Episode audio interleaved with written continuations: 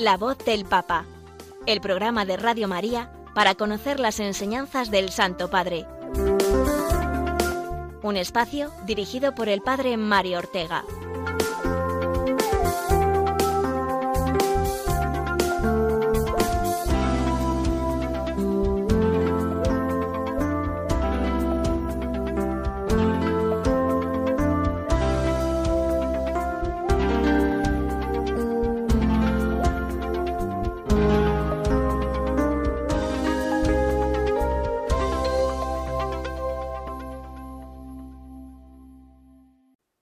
Buenos días, queridos amigos de Radio María. Un caluroso saludo, nunca mejor dicho, de parte de quienes realizamos este programa de la voz del Papa.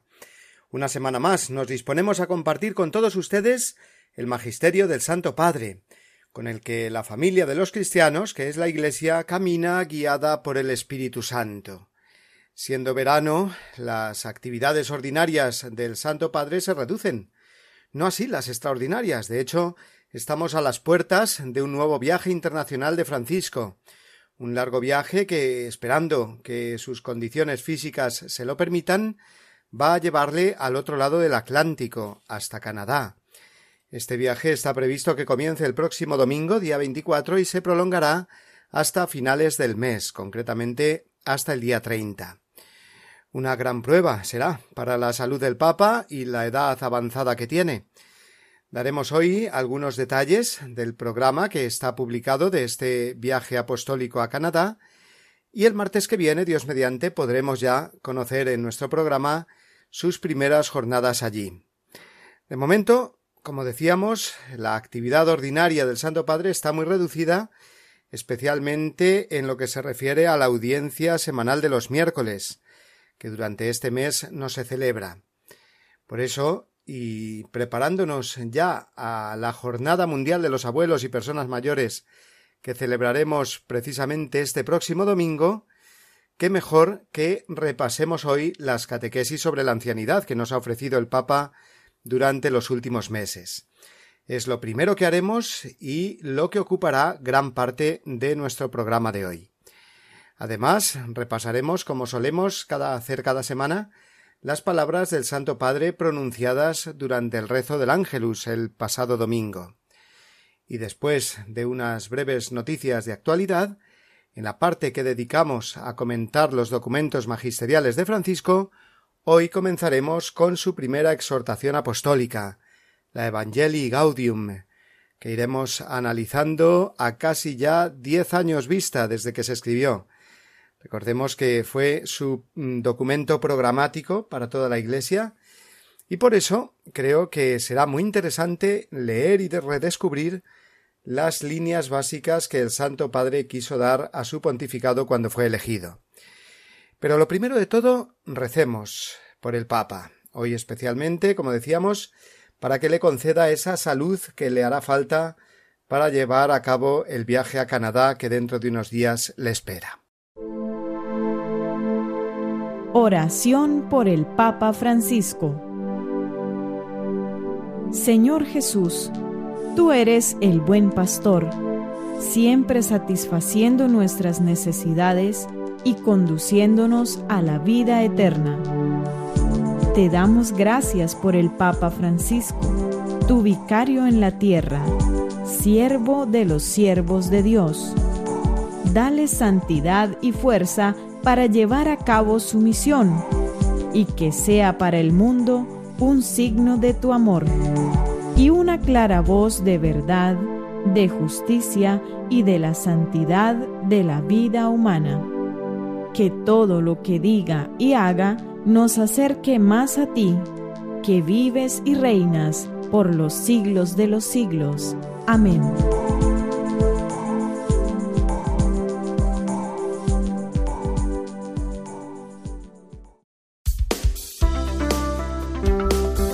La voz del Papa, el programa de Radio María que te ofrece la enseñanza y la actualidad del Santo Padre.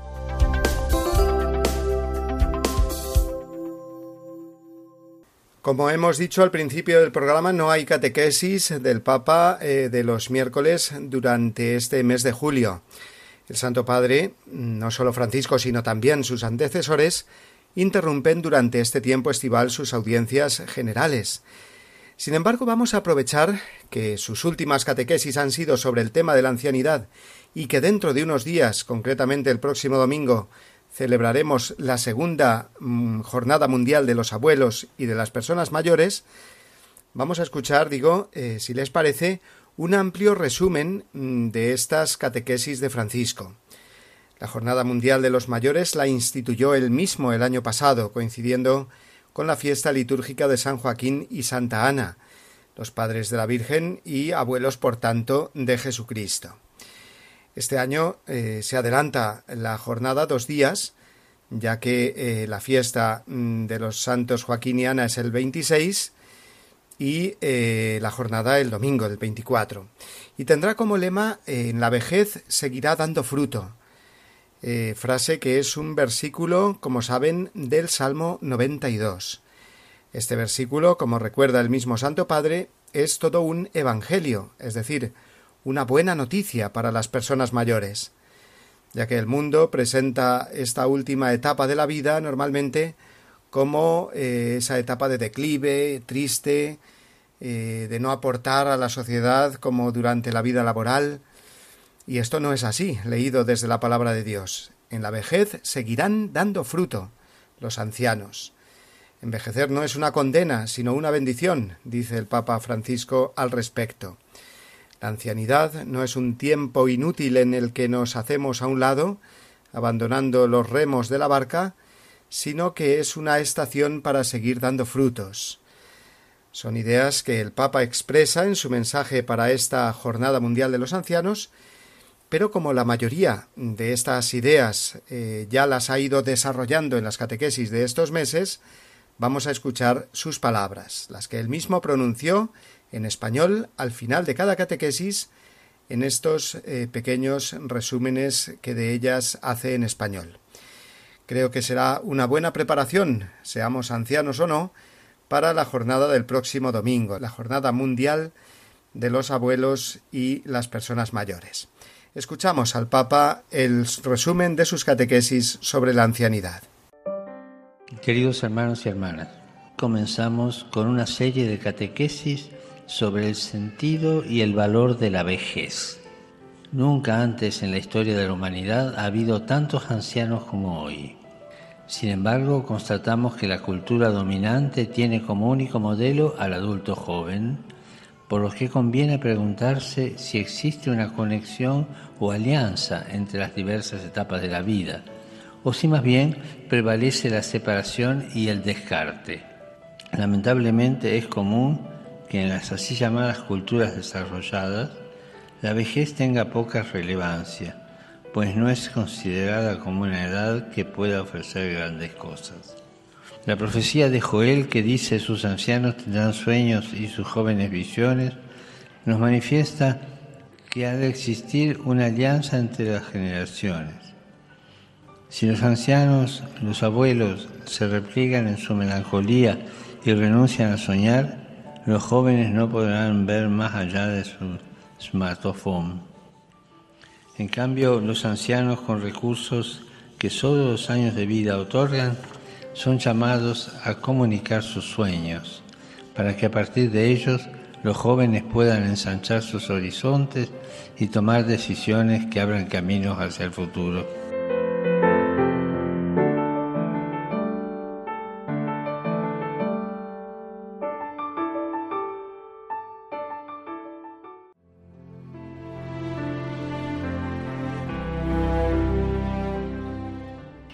Al escuchar el texto del Génesis, quedamos sorprendidos por la longevidad de los antepasados, cientos y cientos de años vivían.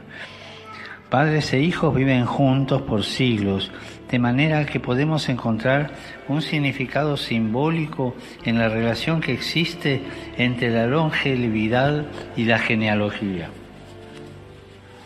Constatamos que al inicio de la existencia de una criatura hay una tensión entre su origen a imagen y semejanza de Dios y la fragilidad de su condición mortal.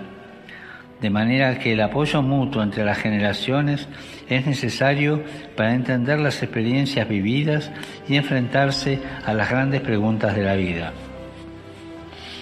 La vejez impone ritmos más lentos, ritmos que crean espacios de reflexión profundos sobre el sentido de la vida, ritmos impensables cuando estamos sometidos a la, a la dinámica obsesiva del tiempo. Hemos visto cómo la pandemia ha obstaculizado el culto frenético a la velocidad, que en este tiempo los abuelos se han convertido en una barrera que ha evitado que la vida afectiva de los más pequeños se marchite. Esta alianza visible entre generaciones nos restituye la esperanza de no vivir en vano y también el amor por nuestra vida vulnerable que asumida por el Hijo de Dios al hacerse hombre, nos asegura que nuestro destino es el de caminar hacia el encuentro con Dios.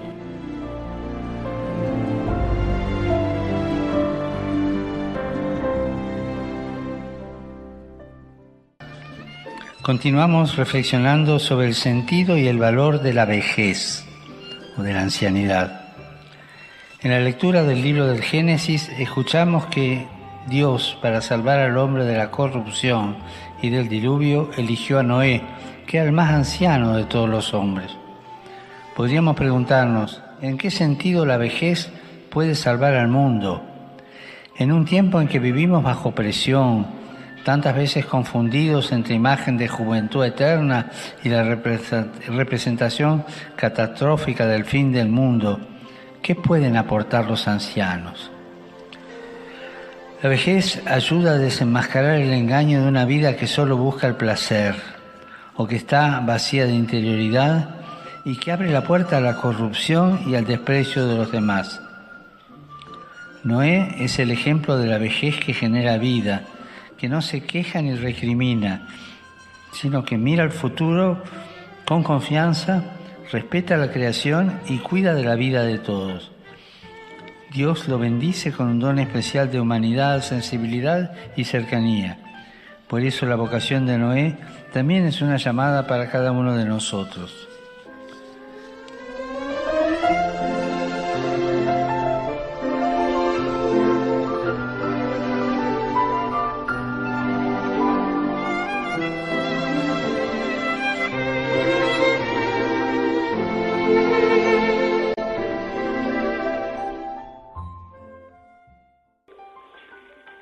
Reflexionamos hoy sobre la memoria y el testimonio que transmiten los ancianos y nos centramos particularmente en la historia de Moisés.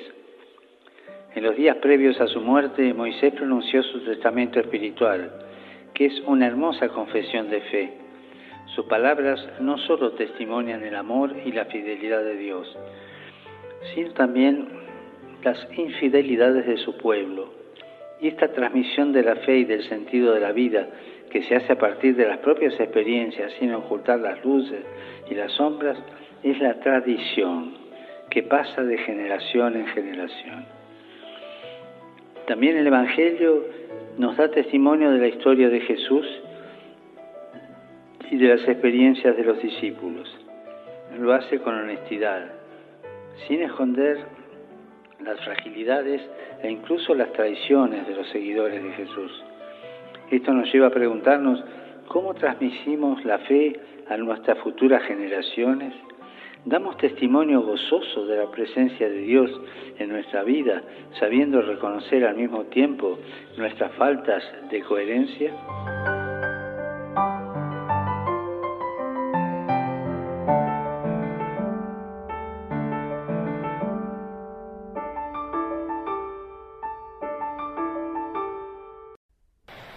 Queridos hermanos y hermanas, retomamos hoy nuestra catequesis sobre la ancianidad. Y con la ayuda de la palabra de Dios reflexionamos lo que significa el cuarto mandamiento, honra a tu padre y a tu madre. Este mandamiento no se refiere solamente a los padres biológicos, sino al respeto y el cuidado que se debe procurar a las generaciones que nos preceden es decir, a todas las personas mayores. Además, consideremos que no se trata solo de honrar a los ancianos cubriendo sus necesidades materiales, sino sobre todo de honrarlos, de dignificarlos con el amor, con la cercanía y con la escucha. Muchas veces, lamentablemente, los ancianos son objeto de burlas, incompresiones, desprecio. Incluso llegan a ser víctimas de la violencia o se los considera material de descarte. Por eso es importante que transitamos, que transmitamos a las nuevas generaciones, a las jóvenes generaciones, que el amor a la vida hay que manifestarlo siempre y en todas sus etapas, desde la concepción hasta su fin natural. Incluso de modo especial honrar la vida vivida por nuestros mayores y honrarla con ternura y con respeto.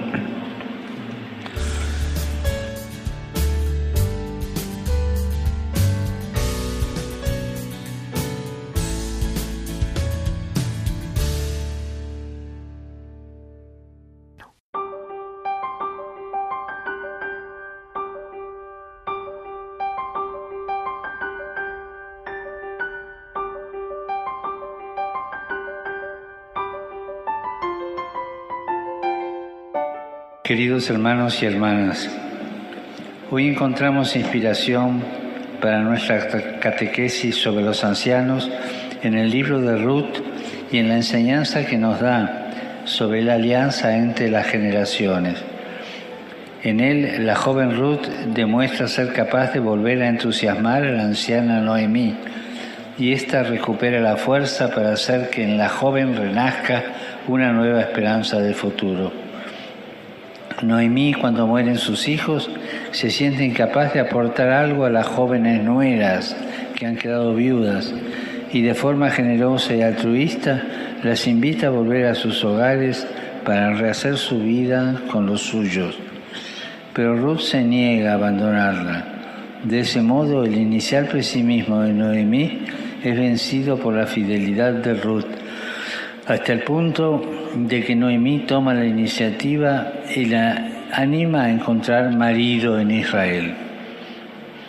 En esta historia vemos muchos elementos de conflicto que se van pacificando. El hecho de ser mujeres y estar solas, además de su condición de extranjeras, las hace vulnerables. Pero el amor y el valor que se dan recíprocamente supera las dificultades.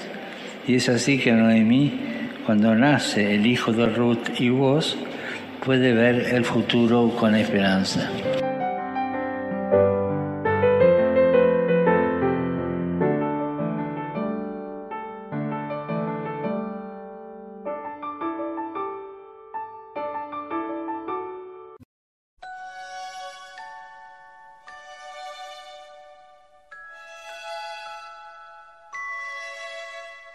En esta catequesis reflexionamos sobre Judith, una de las heroínas del Antiguo Testamento.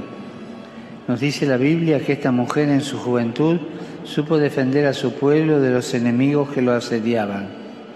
Después, Judith volvió a su ciudad, Betulia, donde vivió la etapa de su larga ancianidad con plenitud y serenidad, dejando en herencia a los suyos no solo bienes, sino sobre todo dejando en herencia el testimonio de haber hecho siempre el bien.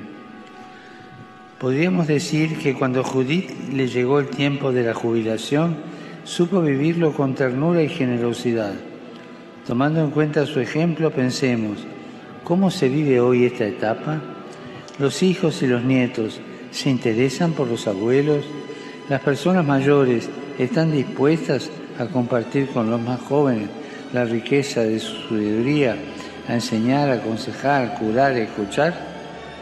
¿Nos esforzamos por remodelar las relaciones entre las generaciones a la luz del tiempo que vivimos? Son preguntas que nos van a ser bien repetirnos para poner nuestra vida en esta dirección.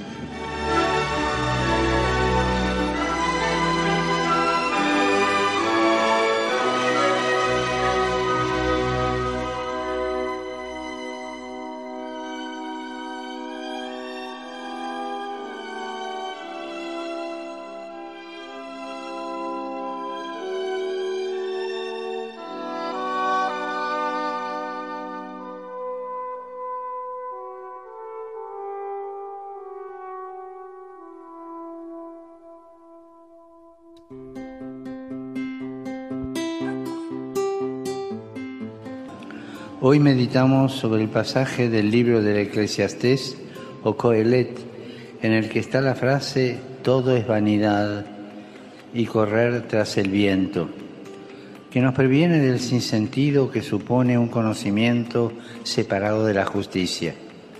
Los ancianos que después de haber experimentado tantas cosas en su vida son capaces de conservar intacta la pasión por la justicia, nos enseñan que aún hay esperanza para el amor y para la fe, la que nos protege del desencanto. En nuestro mundo está presente el cinismo de la razón enloquecida, de la razón ideologizada, que se basa solo en la verdad científica, sin sensibilidad ni moralidad, es decir, sin pasión por la justicia. Esta razón cínica e irresponsable paraliza el alma con la tentación de la omnipotencia del saber. Nos hemos convertido en una sociedad del cansancio, pues el progreso y el bienestar carentes de justicia nos han robado las energías para hacer el bien. Por eso, aunque la ciencia avance, la guerra sigue causando estragos. En la antigüedad cristiana se daba esta vanidad del conocimiento en nombre de asedia. El libro del Eclesiastés nos enseña a desenmascarar, a desenmascarar el engaño encubierto de las pseudo verdades de nuestra época, para poder adherir con entusiasmo a la bienaventuranza que Jesús promete a quienes no pierden nunca el hambre y la sed de justicia.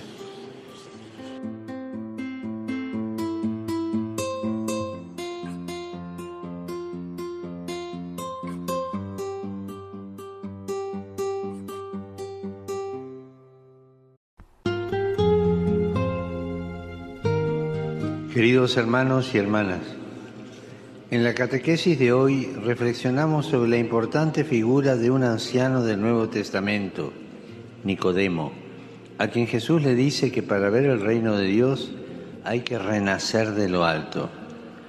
Nicodemo no entiende sus palabras y le plantea la imposibilidad de volver a nacer cuando uno ya es viejo. Pero Jesús se refiere a un nuevo nacimiento en el Espíritu, para el cual la ancianidad no es obstáculo, ya que nos dejemos abrazar por la ternura del amor creador de Dios. En esta época que vivimos, el mito de la eterna juventud es una obsesión. La vejez se desprecia, olvidando que la vida terrenal es un inicio y no una conclusión. Caminamos hacia la eternidad. En este camino la fe nos permite ver el reino de Dios. En este sentido, quienes atraviesan la etapa de la ancianidad pueden descubrir a la luz del Evangelio una nueva misión, ser signos e instrumentos del amor de Dios que señalan cuál es la meta definitiva a la que estamos llamados.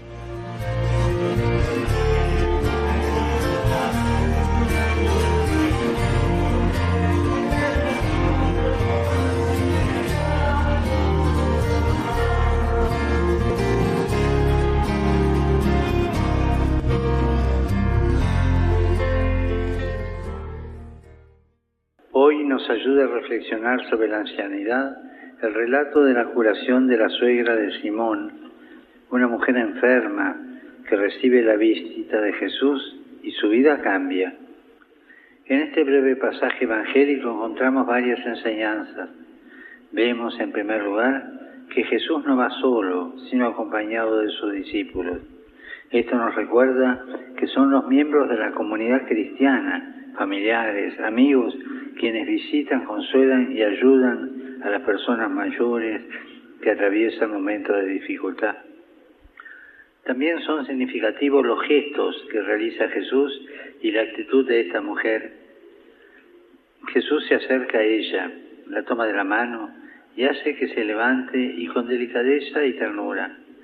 Inclinándose ante quien lo necesita, Jesús revela su sensibilidad por los que sufren y anuncia la salvación.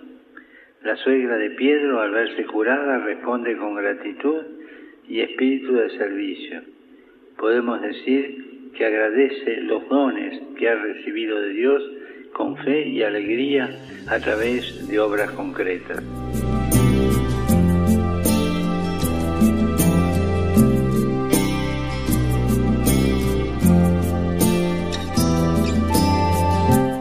Reflexionamos sobre el diálogo de Jesús con Pedro que está al final del Evangelio de Juan.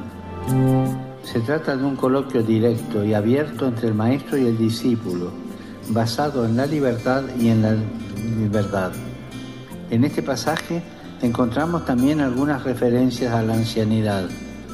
Jesús advierte a Pedro que con el paso del tiempo tendrá que aprender a seguirlo teniendo en cuenta la propia fragilidad que lo limitará en su acción e incluso en ciertos aspectos lo llevará a depender de los demás.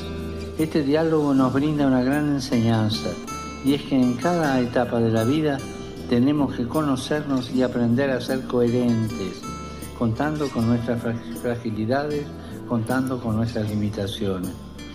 Para ello necesitamos, sobre todo en la ancianidad, una espiritualidad que nos ayude a mantenernos fieles al seguimiento de Cristo hasta el final, sabiendo dar espacio a las jóvenes generaciones que vienen detrás de nosotros y agradecer al Señor todas las bendiciones que recibimos de su infinita bondad.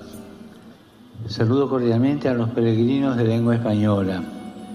Pidamos al Sagrado Corazón de Jesús, al Inmaculado Corazón de María, que asemejen nuestros corazones a los suyos y que palpitando al mismo ritmo sepamos vivir con fe y serena alegría cada etapa de nuestra vida.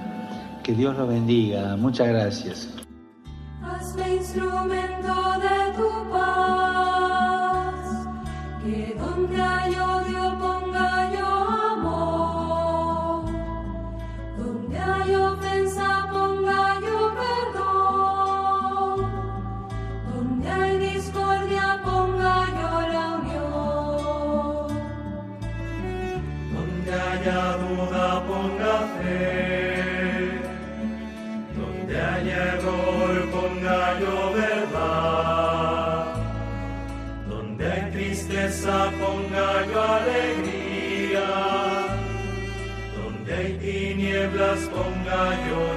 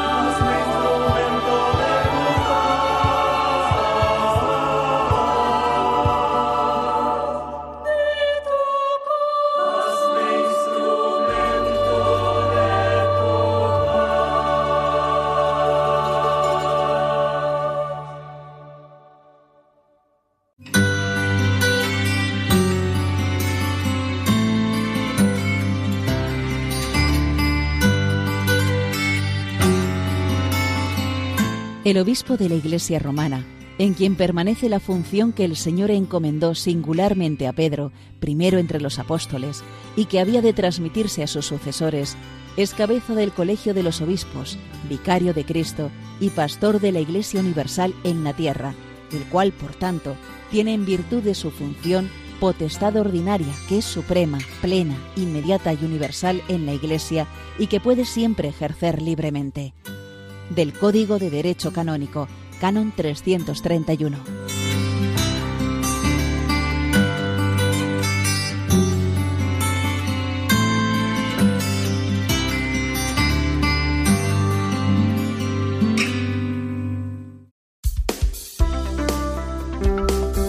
La voz del Papa, el programa de Radio María que te ofrece la enseñanza y la actualidad del Santo Padre.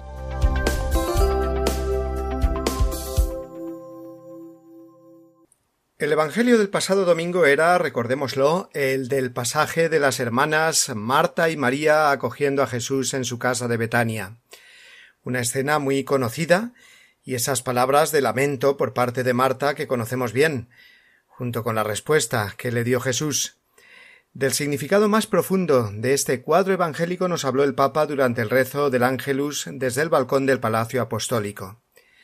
Francisco nos invitó a preguntarnos por qué Jesús, aun reconociendo la bondad de la actitud de María, de andar afanosa con el servicio de la casa, muestra cómo es preferible la actitud de María, la hermana que se quedó a los pies del Maestro escuchándole. El Papa dijo que la filosofía de Marta parece ser esta primero el deber, luego el placer. Y así es en cuanto que la hospitalidad, la acogida, lleva consigo, infaliblemente, pues el trabajo por lograr que el huésped se sienta verdaderamente acogido. Esto es así. Y Jesús que ha venido al mundo a servir lo, eh, bien lo sabe.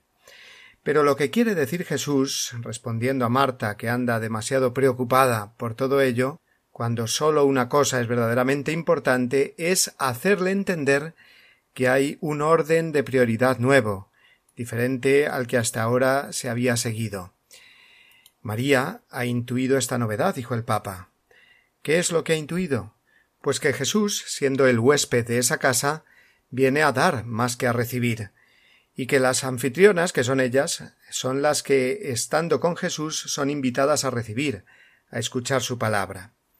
Es decir, siguió diciendo el Papa, que Jesús no es un huésped como los demás, que Él ha venido y viene como el Maestro que se dona a sí mismo mediante su palabra. Y continuó La palabra de Jesús no es abstracta, es una enseñanza que toca y plasma la vida, la cambia, la libera de las opacidades del mal, satisface e infunde una alegría que no pasa. La palabra de Jesús es la parte buena, la que había elegido María. Por eso ella le da el primer lugar, se detiene y escucha. El resto vendrá después. Esto no quita nada al valor del empeño práctico, pero eso no debe preceder, sino brotar de la escucha de la palabra de Jesús. Debe estar animado por su espíritu. De lo contrario, se reduce a fatigarse y agitarse por muchas cosas, se reduce a un activismo estéril. Hasta aquí eh, las palabras del Papa y fíjense cómo Francisco nos ayuda a penetrar en el significado profundo de esas palabras y gestos de Jesús, cómo de una escena bíblica se puede extraer una luz maravillosa para nuestra vida. No se trata, pues, de no hacer, de no servir, porque está claro que hay que hacer y servir para acoger. Pero este servicio tiene que estar siempre precedido de la escucha de Dios, de un detenerse y no hacer otra cosa que escuchar al Señor en ese momento en que Él nos quiere hablar. El estar sentada María, dice el Papa, eh, que es un signo de esa dedicación total al Señor. Y como es habitual en estas explicaciones dominicales del Evangelio que hace el Papa, él termina aplicando esta enseñanza a nuestro aquí y ahora, a nuestra actualidad. Y así dijo Hermanos y hermanas, aprovechemos este tiempo de vacaciones para detenernos y ponernos en escucha de Jesús. Hoy cuesta cada vez más encontrar momentos libres para meditar. Para muchas personas los ritmos de trabajo son frenéticos, extenuantes. El periodo de verano puede ser valioso también para abrir el Evangelio y leerlo lentamente, sin prisa, un pasaje cada día, un pequeño pasaje del Evangelio. y esto hace entrar en esta dinámica de Jesús. Dejémonos interpelar por esas páginas, preguntándonos cómo está yendo nuestra vida, mi vida, si está en línea con lo que dice Jesús o no mucho. En particular preguntémonos, cuando empiezo el día, ¿me lanzo de cabeza a las cosas que tengo que hacer? ¿O busco primero la inspiración en la palabra de Dios? A veces empezamos los días de forma automática a hacer las cosas, como las gallinas. No, debemos empezar los días en primer lugar mirando al Señor, tomando su palabra, breve, pero que sea esta la inspiración del día. Si salimos de casa por la mañana teniendo en mente una palabra de Jesús, seguramente el día adquirirá un tono marcado por esa palabra, que tiene el poder de orientar nuestras acciones según lo que el Señor quiere. Así concluyó el Papa esta meditación o comentario o reflexión del Evangelio del domingo que nos ofreció durante el rezo del Ángelus y vamos ahora a volver a escuchar algunos minutos de música eh, dedicando esta canción a todas las religiosas de vida contemplativa que como María de Betania dedican su vida a escuchar al Señor.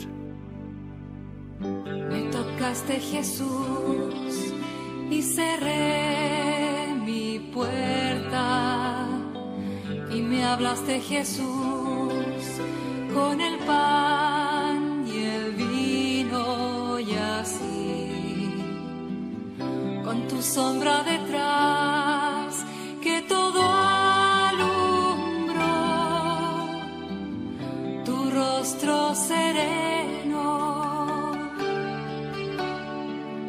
con un trozo de ayer yo te esperé en mi puerta con un montón de papel que jamás se pudo leer.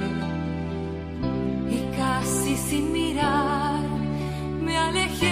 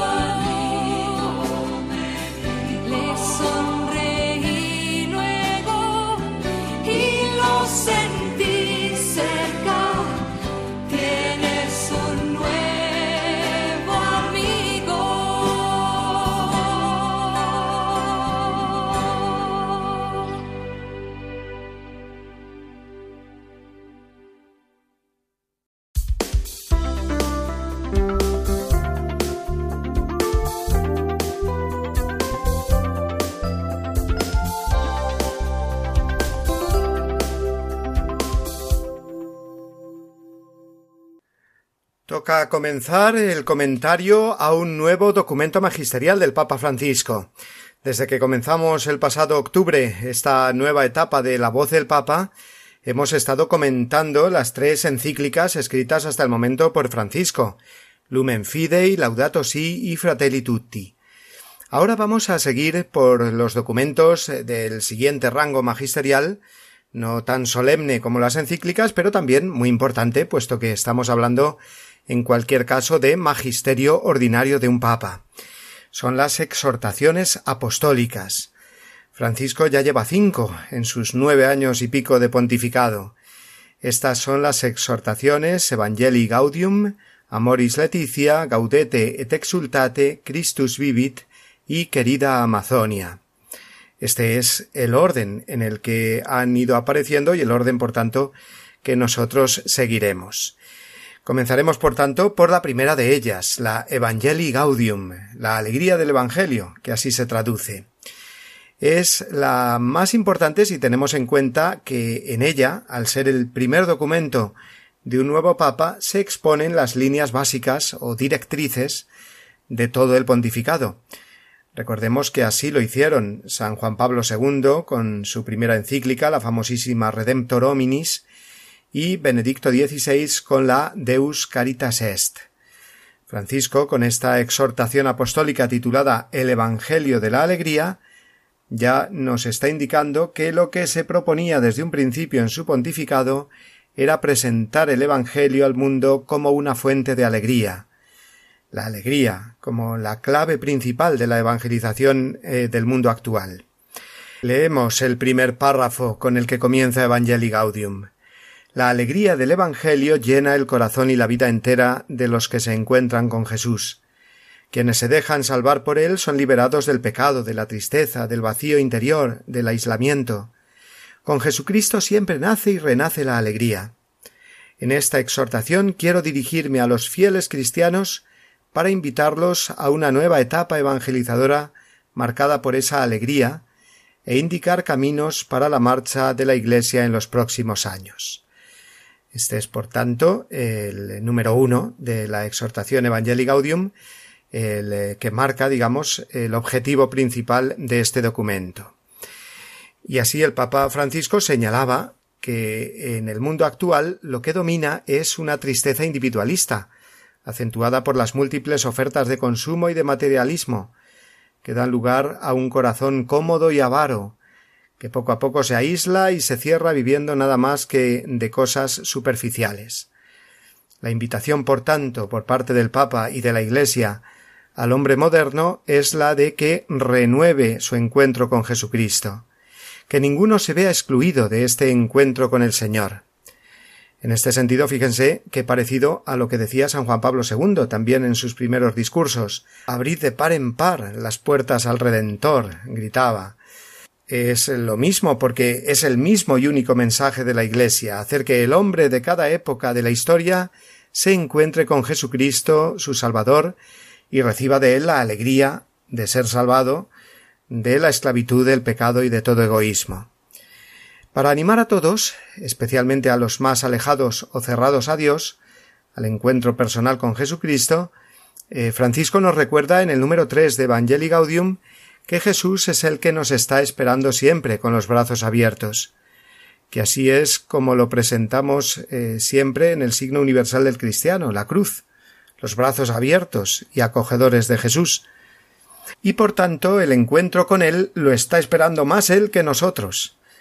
Aquí pronuncia el Papa una de las frases que mm, luego ha ido repitiendo en innumerables ocasiones. Dios no se cansa nunca de perdonar, somos nosotros los que nos cansamos de pedirle perdón, de acudir a su misericordia.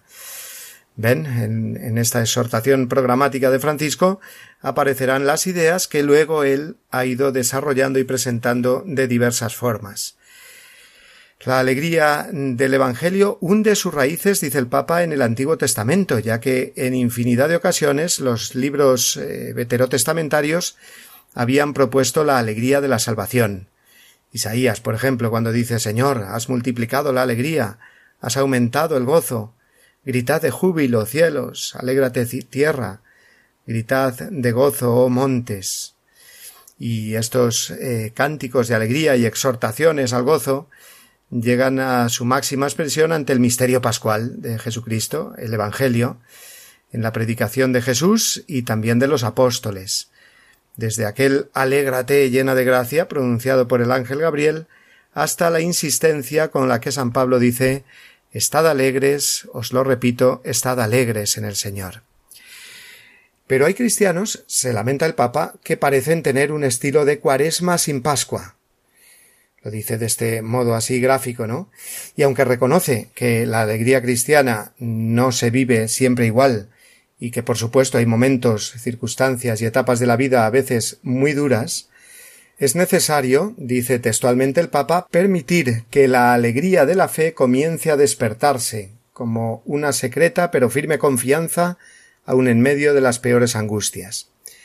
Y añade que la sociedad tecnológica ha logrado multiplicar las ocasiones de placer, pero encuentra muy difícil engendrar la alegría, porque la alegría auténtica, profunda y definitiva sólo puede lograrse en el encuentro personal con Jesucristo. Y en este punto eh, cita a Benedicto XVI. Es lógico también que en su primer documento magisterial un papa trate de enganchar con su predecesor, de mostrar al mundo la continuidad del ministerio petrino más allá de la persona que lo encarne. Decía así Benedicto XVI en una frase que eh, dice Francisco que le gusta mucho. No se comienza a ser cristiano por una decisión ética o una gran idea, sino por el encuentro con un acontecimiento, con una persona, que da un nuevo horizonte a la vida y con ello una orientación decisiva. Y es aquí donde llegamos a otra idea clave, guía, del pontificado de Francisco. Evangelizar es sobre todo transmitir la alegría del Evangelio. No es tanto mm, transmitir unos conocimientos teóricos, ni estar solo preocupados porque crezca el número de cristianos, sino que transmitiendo la alegría del Evangelio esto se logrará, se estará evangelizando y mostrando que Jesús es el Señor, y así haciendo que muchos cristianos se sientan atraídos por el cristianismo. Creo que este es el modo de entender bien al Papa Francisco cuando dice que un cristiano no tiene que hacer proselitismo. Proselitismo en ese sentido negativo o insuficiente, de pensar que tenemos que convertir a los demás a base de explicaciones, o que nuestra misión es simplemente crecer en número, como Iglesia. No. Lo que el Papa quiere decir es que lo verdaderamente atractivo y eficaz es transmitir la alegría del Evangelio, que es contagiosa de por sí, y da a la persona que la vive y a aquella que lo ve pues seguridad y verdad. Como decíamos antes, es muy interesante releer este primer documento del Papa Francisco para comprender al Papa mejor, para comprender mejor sus gestos y palabras que luego ha ido enseñando a lo largo de los años. Para todos, pero sobre todo para los que se sienten tentados de juzgar ciertas actitudes del Papa actual, creo que viene muy bien enmarcarlas en el mensaje e intenciones que Francisco expresa en, Evangelii, Gaudium. Así que, mm, en la introducción a esta primera exhortación apostólica del Papa Francisco, que hemos eh, visto hoy, tenemos delineada la idea principal con la que hay que tratar de leer siempre su pontificado, sus gestos y sus palabras, y no es otra que la de animar a la Iglesia a una nueva evangelización basada en vivir la alegría del Evangelio. Y él mismo concreta este propósito en siete núcleos temáticos que son los que después va a desarrollar en el cuerpo de la exhortación y los cuales iremos comentando. Estos son los siguientes. Primero, la reforma de la Iglesia en salida misionera. Segundo, las tentaciones de los agentes pastorales. Tercero, la Iglesia entendida como la totalidad del pueblo de Dios que evangeliza. Cuarta, la homilía y su preparación. Quinta, la inclusión social de los pobres. Sexta, la paz y el diálogo social. Y séptima, las motivaciones espirituales para la tarea misionera.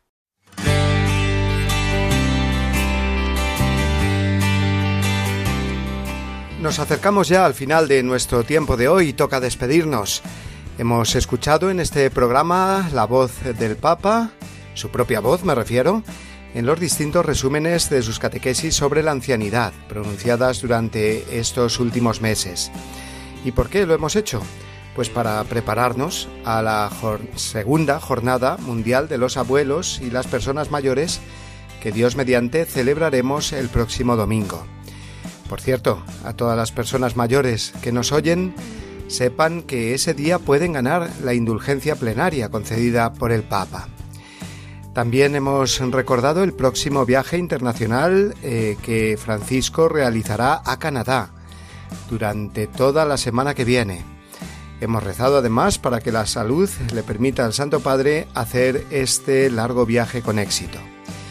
Y finalmente, durante el programa de hoy hemos comenzado el comentario a la exhortación apostólica Evangelii Gaudium, que fue la primera que escribió el Santo Padre hace ya nueve años. Es muy interesante, como hemos visto, releer esas ideas guía para su pontificado que entonces escribió, lo cual nos permite mejor eh, conocer las palabras y gestos que durante esta casi década ya Francisco ha ido realizando. Antes de despedirnos por hoy, eh, les recordamos, como siempre, que nuestro programa lo pueden encontrar, descargar y compartir en el apartado de los podcasts de la página web de nuestra querida emisora www.radiomaria.es y que pueden enviarnos igualmente sus comentarios, preguntas o sugerencias al correo electrónico del programa La Voz del Papa, todo junto, arroba radiomaria.es. Nada más, apreciados oyentes, reciban de nuevo el saludo y el abrazo de los que realizamos este programa y les emplazamos a escucharnos de nuevo la semana que viene, a las 11 de la mañana, las 10 en Canarias, aquí en las ondas de Radio María. Hasta entonces, amigos. Les deseo lo mejor, que Dios los bendiga y no se olviden de rezar por mí. Gracias.